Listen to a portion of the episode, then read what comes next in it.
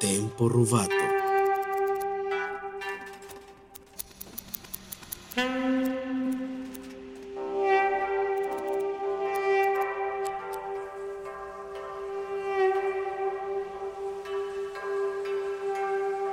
¿Qué tal? Nuevamente Valeria Rubí saludándoles para este espacio de Tempo Rubato. En esta ocasión vamos a presentarles una entrevista con el compositor Jaime Lozano.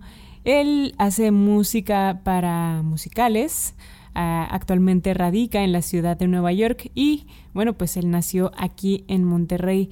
Vamos a platicar con él acerca de sus estudios, acerca de, sus motivaciones para salir de la ciudad e irse a vivir a Estados Unidos. Vamos a hablar un poquito de su música. Y pues antes de comenzar con este compositor, vamos a escuchar algo de su música, pues de su autoría. Vamos a presentarles la obertura de su musical Tlatelolco.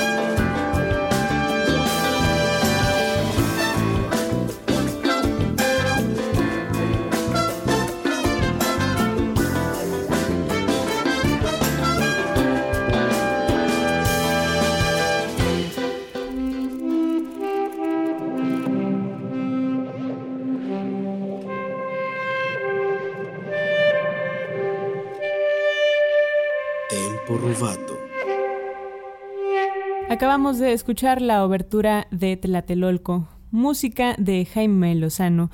Pueden escuchar más de su música en su página de SoundCloud o pueden visitar su página web jaimelozano.net.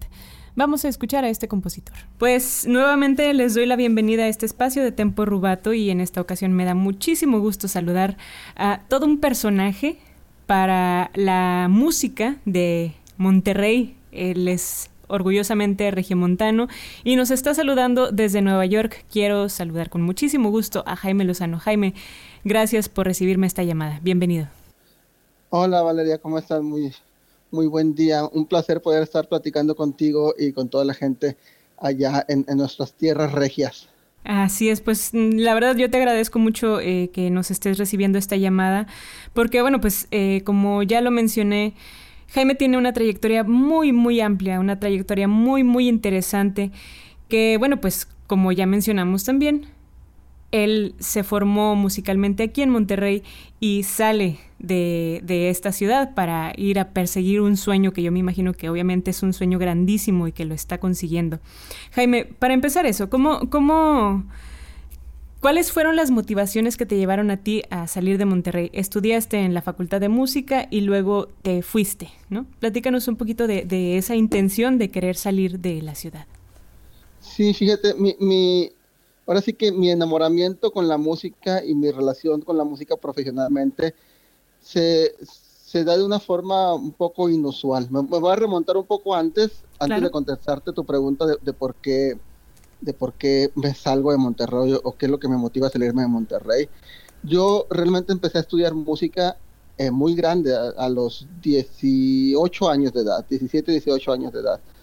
Cuando yo era niño, o sea, nunca tuve como que la, la oportunidad de, de, estar en clases de música o de algún instrumento o algún taller, eh, pues porque mi familia, pues venía de una familia muy humilde y no teníamos ningún contacto con nada así artístico y tú sabes seguramente la gran, la gran cantidad de, pianistas, instrumentistas, gente que se dedica a la música, pues digamos un 80%, un gran porcentaje, empiezan con la música estudiando desde los 3, 4, 5 años. Muy, así, es en, en, todo el mundo, sí es. La gente que se dedica a la música normalmente empieza desde muy niños tocando piano, tocando violín.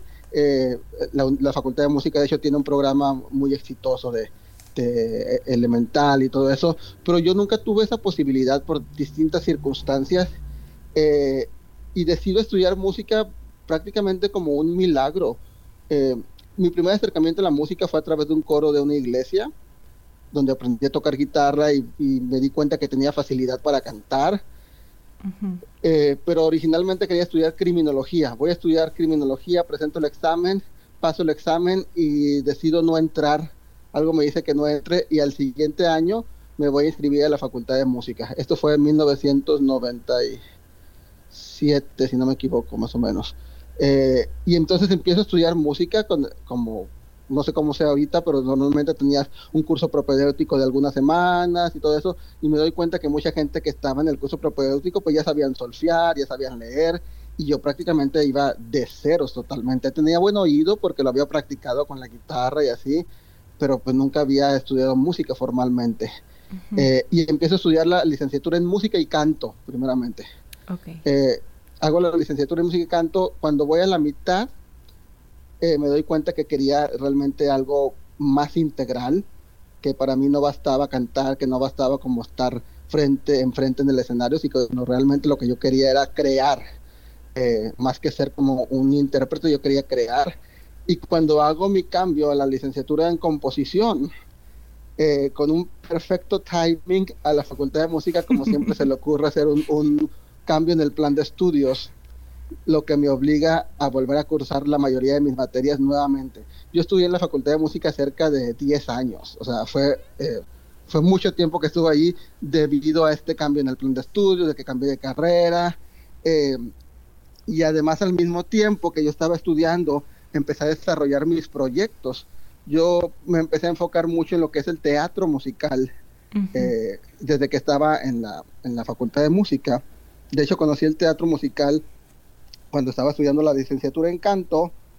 Eh, en mi primero o segundo semestre, resulta que hacen audiciones para un musical, la, misma Universidad de, Autónoma de Nuevo León, hacen un audiciones, voy a audicionar y quedo, y así es como conozco el teatro musical. Yo antes no tenía ningún acercamiento tampoco a lo que era el teatro musical. Eh, entonces quedo en este musical donde traen artistas famosos del DF como Susana Zabaleta eh, a participar. Eso fue en el 1999. Eh, y gracias a eso es que me intereso en este arte que es como una especie de ópera contemporánea que reúne tantas vertientes artísticas como el canto, la danza, la actuación, las artes plásticas, eh, y, que, y considero que es como una forma muy integral y muy completa de poder comunicar mensajes y contar historias. Y es lo que me llama mucho la atención de esto. Entonces, a la par que estoy yo en la Facultad de Música, empiezo yo a desarrollar mis propios proyectos eh, de teatro musical. Empiezo a, a, dirigir teatro musical, empiezo a escribir teatro musical, empiezo a componer. Y eso mismo, te voy a decir aquí, aquí entre nos, bueno, mucha gente lo sabe, em, em, dejé mucho de ir a, la escuela por lo mismo. Como yo, yo mismo levantaba mis proyectos, yo tenía que conseguir dinero, que, tenía que ir a las empresas a buscar patrocinios, tenía que hacer ensayos.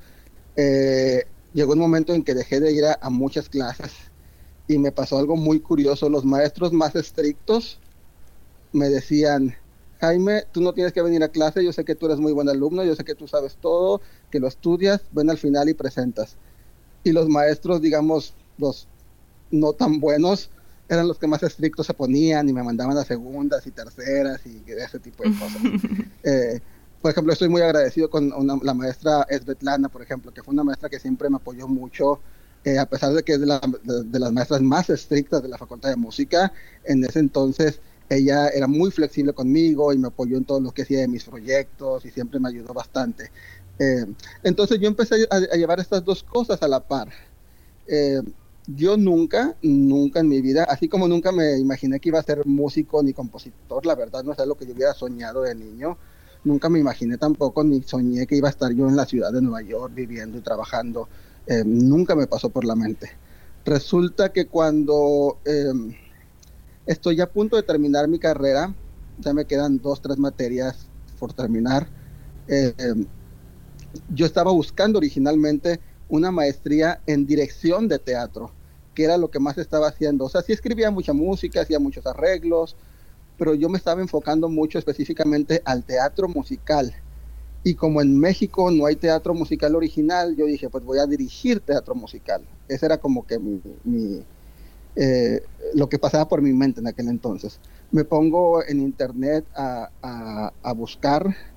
Eh, en aquel entonces, eh, como yo hacía todos mis proyectos con la universidad, a mí me apoyaba mucho el licenciado Luis Gerardo Lozano, que en paz descanse, y llevé una magnífica relación con él, que él me prestaba las llaves y yo estaba de, la facultad y yo estaba trabajando en las computadoras hasta las 3, 4, 5 de la mañana haciendo orquestaciones y consiguiendo, pidiendo derechos de musicales a Nueva York y escribiendo. Yo vivía prácticamente en, en la facultad, era, era, me acuerdo que estaba yo en el salón de computación trabajando eh, y daban las 9 de la mañana y, entraba el, ingeniero Jorge Mate y me decía, ay, sigues aquí, no sé. como yo tuve mucho, eh, tuve mucho apoyo de mi universidad en ese aspecto y estoy muy agradecido porque me ayudó a, a realmente a estar haciendo y estarme preparando en, en, lo que ahora me dedico, que es específicamente el teatro musical y más la vertiente de la música popular. Eh, entonces empiezo yo a buscar en aquel entonces, estaba en la facultad, y en las computadoras, porque lógicamente vengo de una familia muy humilde y no teníamos, yo no tenía mi propia computadora, eh, no la tuve hasta muy, muy grande ya después que estuve, o sea, no, cuando entré a composición, eh, pasaron varios semestres para que pudiera tener mi primer computadora, o sea, fue, composición la hacía en computadoras prestadas y todo eso.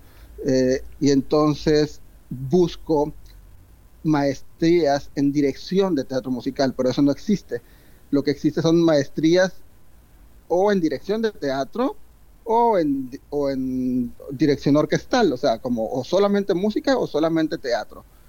Eh, y pues realmente yo quería venirme a Estados Unidos porque Estados Unidos era es la capital del teatro musical y pues no tenía no tenía el, el, idioma lo suficientemente desarrollado el idioma inglés como para venirme a estudiar una maestría en, teatro, por ejemplo, donde tuviera que leer tantos textos y dirigir y eso. Entonces me di por vencido y de repente me encontré que había una maestría en composición de teatro musical. Y también la encontré como por arte de magia, así como cuando decidí meterme a estudiar eh, a música y luego decidí cambiarme a composición. Fueron cosas como que eh, decisiones, siempre he sido como muy, eh, me dejo llevar mucho o sea, tomo decisiones muy, muy rápido, eh, de una manera muy eh, visceral a veces, de que quiero hacer esto, lo hago. No, no, no le doy mucho, muchas vueltas al asunto. Entonces fue, fue lo que me ha hecho que me metiera música, que me cambiara composición, que buscara estas maestrías, que me pusiera a trabajar en mis proyectos, que no fuera a clases por trabajar en mis proyectos. Yo tomaba decisiones y hacía lo, lo, pues, lo que quería. Entonces encuentro la maestría vengo a Nueva York. La primera vez que vine a Nueva York fue en el 2006. Nunca había salido yo de... O sea, había ido al DF, había ido alguna vez a McAllen o así de compras con amigos, pero la verdad nunca fui una persona que viajara por, por la circunstancia de que mi familia no tenía mucho dinero. Toda la facultad, toda la preparatoria, todos mis estudios prácticamente lo hice de becado o por, o por buen promedio o por escasos recursos o por palancas. Siempre tenía, tenía algún tipo de beca que, me ayudaban y estoy muy agradecido por eso también. Entonces vengo a Nueva York y voy a visitar esta escuela que es la Universidad de Nueva York, que tenía este, el único programa en el mundo que es una maestría en composición de teatro musical. Y cuando entro a esa escuela y me pongo a platicar con, con un alumno que estaba ahí, yo fui con, con, una amiga que me ayudó y me traducía. Eh, me dice, no importa que no hables inglés, tú lo que necesitas es aprender a colaborar y buscar la manera de comunicarte. Aquí viene mucha gente de Italia, de Corea del Sur, de Japón, y muchos de ellos no hablan inglés perfecto, pero lo que necesitas es saber cómo comunicarte y colaborar con los demás. Que esa cosa de colaboración fue lo que más eh, me llamó la atención porque en nuestra cultura, en, en Regiolandia, en México y en los países latinos, es una palabra que casi no usamos, colaboración. Es, es, muy, muy raro que lo usemos. Eh, y es básicamente la clave de todo, empezando en las orquestas, en los ensambles.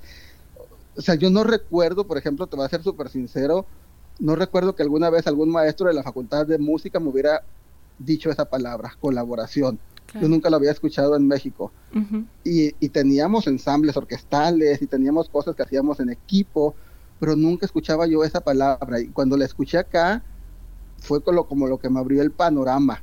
Cuando yo hacía mis musicales en Monterrey, yo dirigía, había musicales que yo estaba dirigiendo en la orquesta y al mismo tiempo tocando el piano y al mismo tiempo por los, eh, le llaman los, los audífonos de tramoya, diciendo prendan el micrófono tal y cambien la luz al número tal y suban la vara, no sé qué, o sea, todo lo estaba yo haciendo al mismo tiempo eh, y era súper caótico, lógicamente, porque pues malamente yo pensaba, tenemos esta costumbre de decir, si no lo hago yo, no va a salir bien.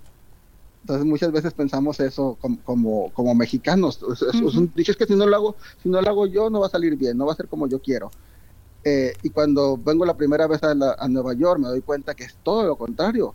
No, no significa que todo lo tenga que hacer yo, significa que todo lo tengo que hacer en colaboración con los mejores. Y eso fue cuando se me abrió el panorama totalmente y dije, eh, me preguntaban, ¿tú qué quieres ser? ¿Cabeza de ratón o cola de león? y yo dije, pues por supuesto que quiero ser cabeza de león. O sea, me voy a salir de aquí y voy a buscar la manera de poder colaborar con gente que me haga saber más, que me haga crecer.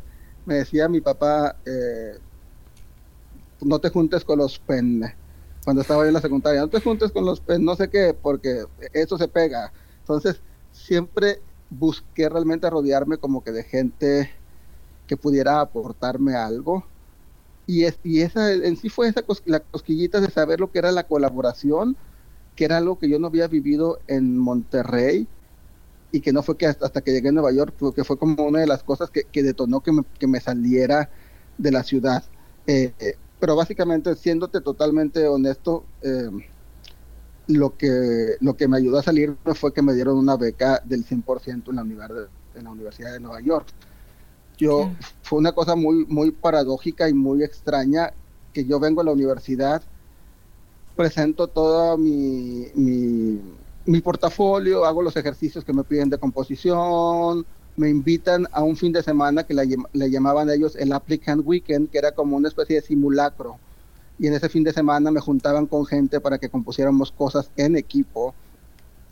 Y tenía dos juntas, tenía juntas con los directores académicos que ellos me se encargaban de saber pues cuáles eran tus, ideas, de dónde venías, de qué escuela, qué es lo que te gustaba escribir, bla, bla, bla. Y con la directora administrativa, que su trabajo era asegurarse que tuvieras dinero para cursar la maestría. Y te decían, lo primero que te decían era, aquí no damos becas, tú tienes el dinero para cursar esto. Y yo les dije, sí, porque me van a dar becas en México y por eso me va a venir. Y es fecha que recibí en México casi, casi lo mismo que nada. O sea, en México desafortunadamente no hubo el apoyo. La universidad me dio algo que fue muy simbólico, con arte me dio algo que fue muy simbólico porque que al momento de cambiarlo a dólares pues se te hacía absolutamente casi nada. Eh, entonces, eh, cuando les digo que sí, que voy a conseguir becas en México, eh, me, me, salgo ya y cuando me aceptan me dicen, eh, que me dan ellos una beca del 100% para estudiar la maestría y eso fue lo que definitivamente hizo que, pudiera salirme del rancho, como dicen, ¿no? Eh, si no fuera por eso, o sea, estamos hablando de cantidades ridículas de dinero. O sea, yo tengo compañeros, eh, a, a, los, a los gringos les dan lo que le llaman loans, que son como préstamos. Cuando tú quieres estudiar, te dan un préstamo y luego ya que empiezas a trabajar, empiezas a pagar de regreso a tu escuela. Tengo compañeros que hicieron la maestría conmigo. Yo me gradué, me gradué en el 2009 de la maestría y siguen pagando su préstamo. Es fecha que siguen pagando todavía sus estudios. Entonces es ridículamente caro. Eh, pues digamos, como que todo esto me fue empujando el, saber que me estaban apoyando en otro país, el empezar a vivir esta nueva cultura de la colaboración, también el, darme cuenta de que en México, en Monterrey específicamente, no había una industria de lo que yo quería hacer. Entonces, por más que quisiera, pues realmente nunca iba a poder hacer un negocio de eso. Y pues lo único que iba a terminar haciendo era eh, seguir siendo maestro, dando clases, pero en cuestión creativa a lo mejor no iba a avanzar tanto. Entonces todo eso me fue inclinando definitivamente a, buscar otras opciones y fue que terminé acá en Nueva York. Seguimos platicando con Jaime Lozano, pero antes vamos a escuchar un poco más de su música. Vamos ahora con The New World.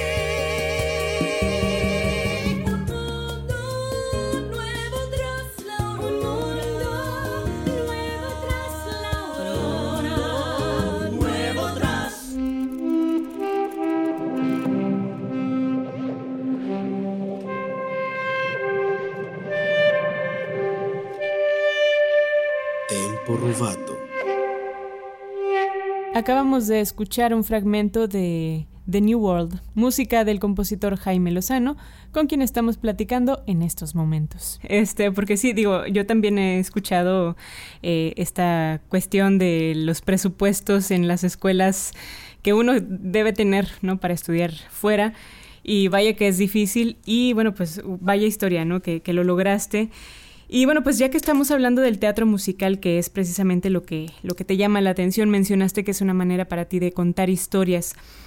Pero me llama la atención, eh, al menos yo tengo esta idea, yo tengo esta concepción, eh, ya me dirás si estoy en lo correcto o no, que originalmente como que el teatro musical era también llamado como comedia musical y escuchamos en muchos musicales pues que obviamente la, música es muy movida, se busca el baile, se busca, eh, es, es, música incluso podríamos decir alegre, ¿no?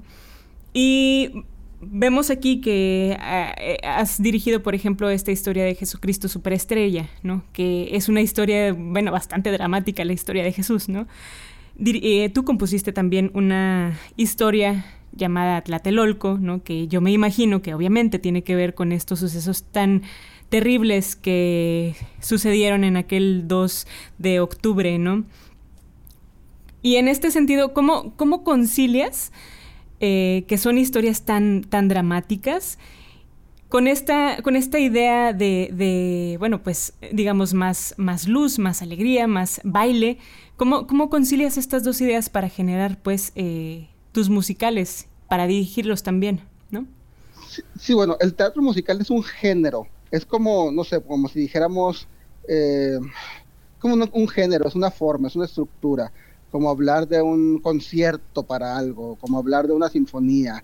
O sea, puede haber sinfonías sobre infinidad de cosas, aunque la música es más abstracta, bueno, aunque Beethoven hizo muchas sinfonías, o hay cosas más programáticas de contexto, eh, pero las sinfonías siempre tratan de, diferentes temáticas, ¿no? Que pueden ser cosas muy dramáticas o pueden ser cosas eh, muy banales o pueden ser cosas muy alegres.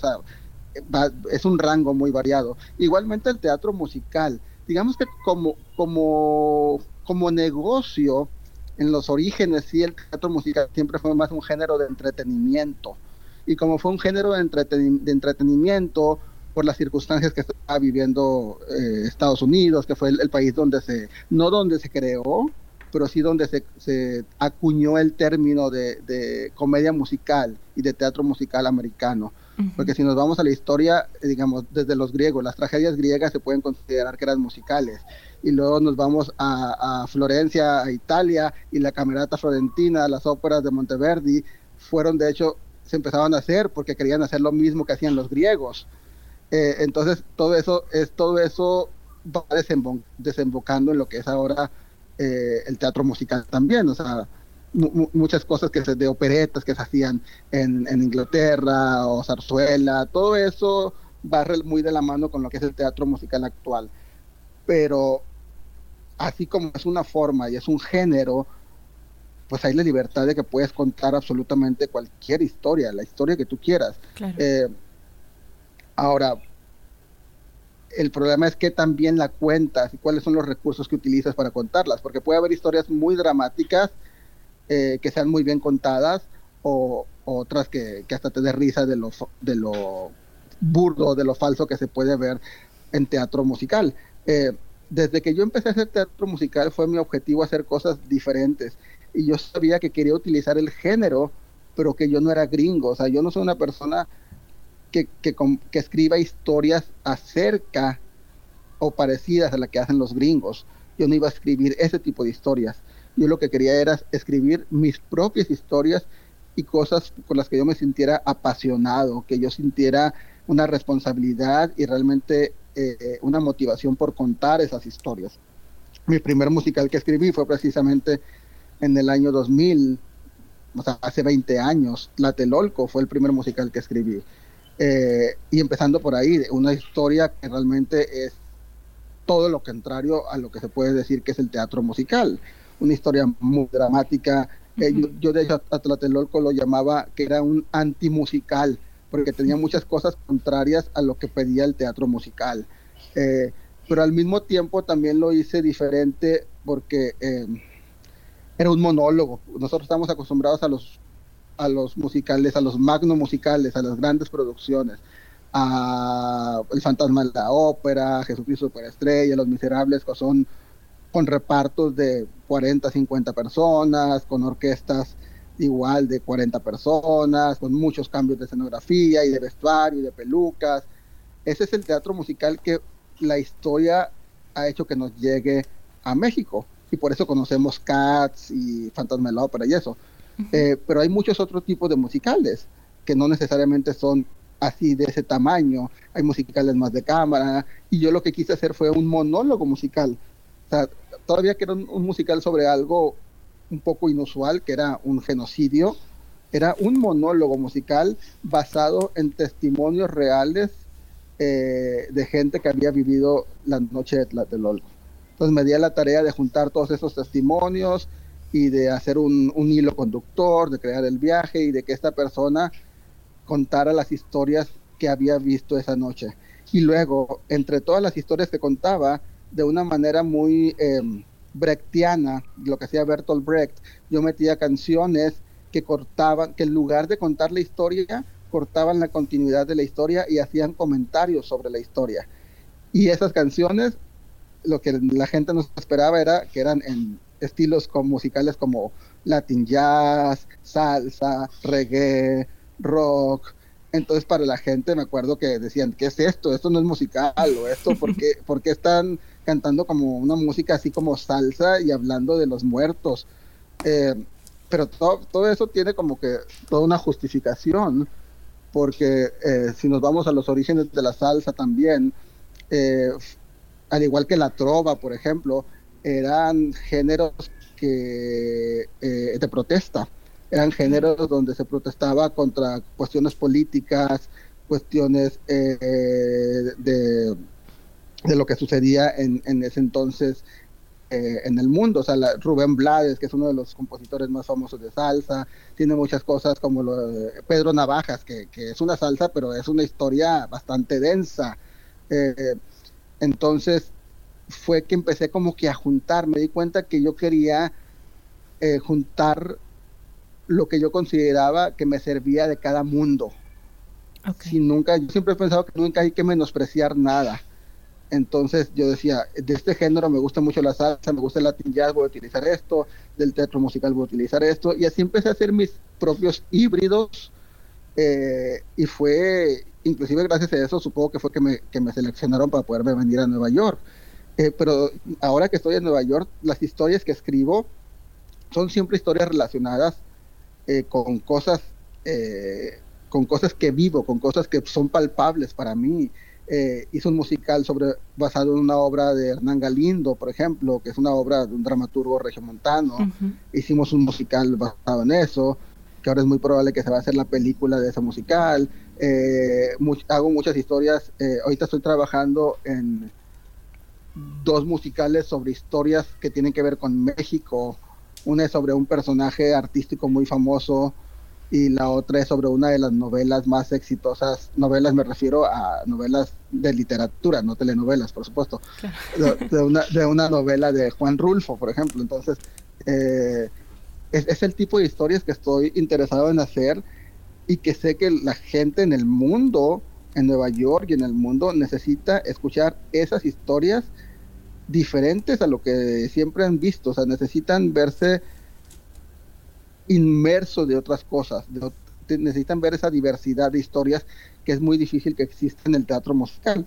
Entonces, eh, ha sido como que mi, mi, humilde misión desde que empecé sin querer haciendo un musical sobre Tlatelolco.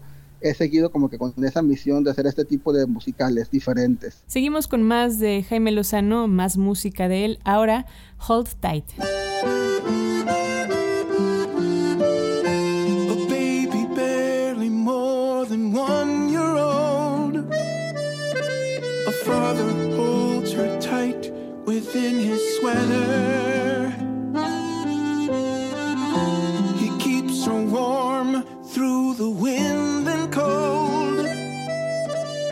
tells his daughter that it will get better. Hold tight, we are almost there. A nearby woman walking.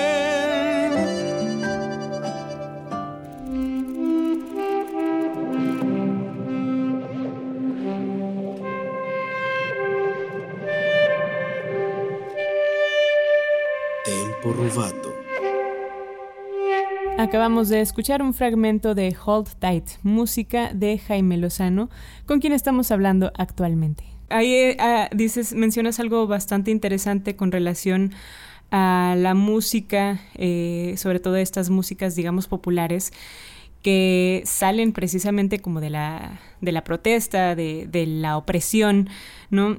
Y me parece muy interesante cómo estás precisamente justificando esta manera de utilizar esta música con este tipo de historias, ¿no? Es algo que, realmente yo no lo había pensado y que, wow, o sea, sí, sí me parece bastante lógico pensarlo de esa forma, ¿no?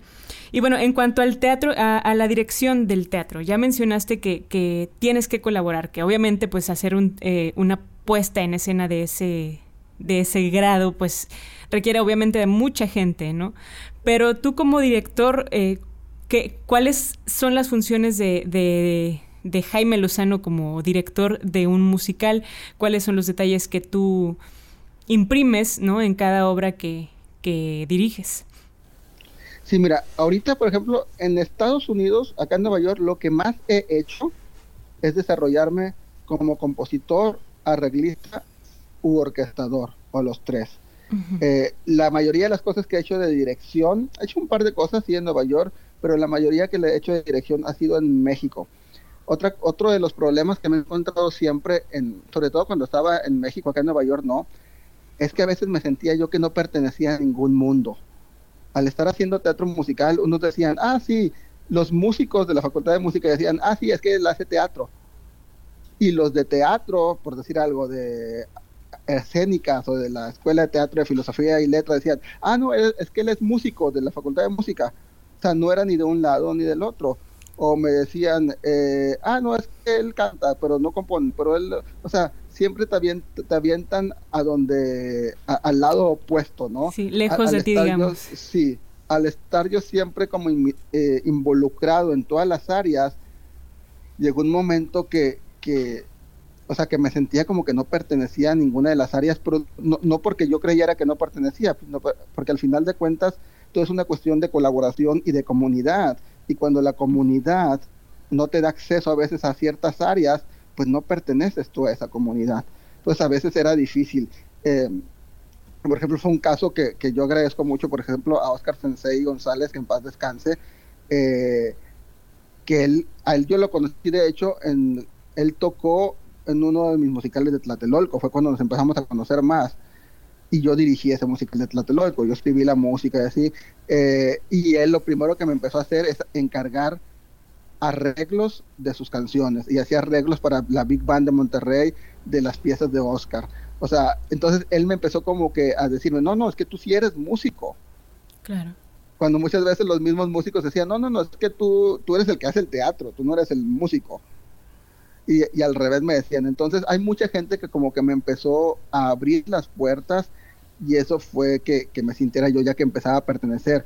Acá en Nueva York no sucede así, acá en Nueva York la verdad la gente es un poco más abierta y me ha tocado colaborar con músicos y actores de, o sea, ganadores de Grammys, Emmys, Oscars, Tonys, y ellos nunca te cuestionan de una mala manera, o sea, si tienen preguntas, te preguntan muy respetuosamente, te hacen propuestas, pero nunca te topas con eso de que, ay, no, es que el director no sirve o este no hay que hacerle caso. O sea, siempre hay mucho respeto, siempre hay mucho respeto.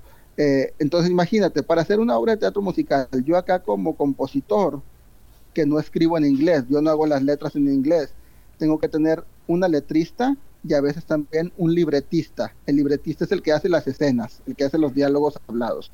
Ahí somos tres personas.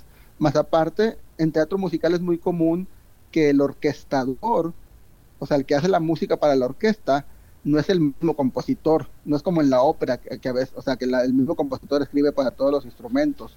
Como es un género más comercial y que a veces se basa en la practicidad de las cosas, eh, muchas veces el compositor está en friega haciendo canciones y, por ejemplo, hay una canción que, que dice el director, esa canción no sirve, hay que cambiarla y inmediatamente el compositor se pone a hacer otra y se la manda al orquestador para que él no tenga, él no pierda el tiempo orquestando una canción cuando podría estar trabajando en crear otras. Entonces es, es, como mucha colaboración. Ahora, arreglista y orquestador es diferente. El arreglista es, digamos, más en secciones, el que le da forma a las secciones de una pieza. Y el orquestador es el que le da los colores. Ya tiene las secciones, el orquestador decide qué instrumento hace qué y empieza a darle los colores. A veces tienes eh, los que hacen los números de danza, muchas veces ni siquiera es el compositor, es un arreglista de danza especial que tomando temas que hizo el compositor, hace una pieza para que sea bailada en el musical. O sea, es como un género muy particular y muy complejo. No, no, siempre el compositor es el que escribe cada, cada nota que escuchas en la partitura del show que vas a ver a Broadway. A veces sí, a veces no. Hay, muchos, hay muchos escenarios, ¿no? Eh, ahora, síguele sumando. Ya tenemos compositor, letrista, libretista, orquestador, arreglista, coreógrafo, que es el que hace los, los bailables, el que hace las coreografías, eh, el director, que es el que digamos que tiene todo el concepto y el que dirige a los actores, ya tenemos seis, siete personas, más agrega diseñador de iluminador, de iluminación, diseñador de audio, eh, diseñador de vestuario, diseñador de maquillaje, y te vas y te vas y es un equipo de 20, 30, 40 personas y aparte cada una, cada área, tú sabes, por ejemplo, un ingeniero de audio, el que hace el diseño de audio, no es el solo, tiene el ingeniero de monitores y tiene el ingeniero de sala y tiene, o sea, en audio tienes cinco o seis personas que están. Y por eso es tan perfecto, por eso es una maquinaria perfecta, porque no es una persona encargada de ver, de mover los volúmenes y de ecualizar, no, no, tienes cuatro, cinco, seis personas que están repartidos en todo el teatro haciendo diferentes labores correspondientes al sonido. Y lo mismo con, eh, por ejemplo, otra cosa que se hace mucho acá, los copistas. Los copistas son los que preparan el música, la música para que la toque la orquesta. Eso no, no, no hay, ese trabajo casi no hay en México. El copista, yo como compositor hago una canción, si la orquesto yo, la orquesto, pero yo no me preocupo por el formato de las páginas, yo no me preocupo por acomodar los compases bien y las notas bien, o sea, yo hago mi orquestación y para no perder tiempo se la mando a un copista que él hace que se vea perfectamente legible y hermosa para que un músico lo pueda tocar de primera vista sin ningún problema. Entonces, y así empiezas a agregar más y más y más y más y más y más eh, elementos, artistas, creativos, eh, que al final de cuentas están de algún modo girando alrededor del musical y regidos por el director, que el director realmente, si el director decide que una, una canción no funciona, pues entonces hay que cortar una canción y a lo mejor hay que componer una nueva y eso afecta a toda la cadena de artistas que te acabo de decir. Entonces es, es, como una cuestión muy compleja y por eso hay tanta colaboración. En, en Broadway hay una cosa que le llaman los previews, previews es cuando empieza un musical en Broadway, no se considera, la primera función no se considera estreno. Primero hay una especie de previews. Previews son como funciones que se dan antes del estreno oficial y que, por ejemplo, la crítica, el New York Times no puede eh, criticar, no puede dar su punto de vista porque oficialmente todavía no ha sido el estreno. Y durante los previews tú ves que todavía se están ajustando canciones, se cambia una canción, o se cambia la iluminación porque no funcionaba de la otra manera, o se, se cambia la orquestación, se piensan a cambiar cosas eh, durante los previews para que funcione mejor el musical, que al final de cuentas es eh, lo que yo llamo es, es arte y entretenimiento, es un género, muy, una, una frase muy gringa, art and entertainment, o show business, o sea, es arte y entretenimiento, no es solamente arte, también está el lado del entretenimiento. No es solamente show, también está el lado del business. Entonces, todos los elementos tienen que estar conscientes de esos dos lados de la moneda para que pueda funcionar un show, un show, un musical. Claro. Jaime, pues ya casi tenemos que terminar. Este, ya nada más me gustaría. Ay, perdón por tanto rollo. No, no, no, genial, no, no te preocupes. Este es tu espacio, ya sabes. Este, y, bueno, yo espero como quiera poder eh, tener oportunidad más adelante de volverte a entrevistar porque hay muchos temas que me gustaría tratar, continuar eh, platicando contigo. Pero antes de, despedirnos, pues eh, me gustaría que invites a la gente a que te siga a través en redes sociales, en donde pueden encontrar más información de ti de tu música, este, para que nos invites a seguirte. Sí, claro, por favor, eh, me pueden encontrar en Twitter e Instagram como Jaime Lozano eh, y en Facebook y YouTube como Jaime Lozano Composer. Eh, y ahí estoy casi siempre compartiendo cosas, compartiendo cosas de mi música. Tengo muchas cosas también, ya sea en Spotify, iTunes o todas esas plataformas digitales. Eh, y estamos tratando pues de crear más, más cosas, más contenido, sobre todo en esta época tan difícil que estamos viviendo como, como pues como comunidad, como sociedad y como artistas, creo que, tenemos que seguir creando cosas y apoyándonos eh, y es un momento eh, crítico en muchos sentidos y tenemos que estar ahí juntos como, pues, como sociedad que somos. Claro, claro. Pues Jaime, yo te agradezco mucho que, que me hayas recibido la llamada, que me hayas dedicado estos momentos eh, para platicar de ti. Y pues sí, espero próximamente se arme otra, otra entrevista. Claro, con todo gusto. Hacemos una, una un segundo capítulo. Un segundo capítulo de Jaime Lozano. Así. Con todo gusto. Un placer. Muchas gracias por tu tiempo y por la invitación. Eh, y pues espero escuchar de mucha gente, aquí estoy a sus órdenes. Bien, pues él fue Jaime Lozano. Recuerde que puede escuchar más de su música en su página de SoundCloud, también tiene música en Spotify y puede visitar su página web jaimelozano.net. Gracias por escucharnos, hasta pronto.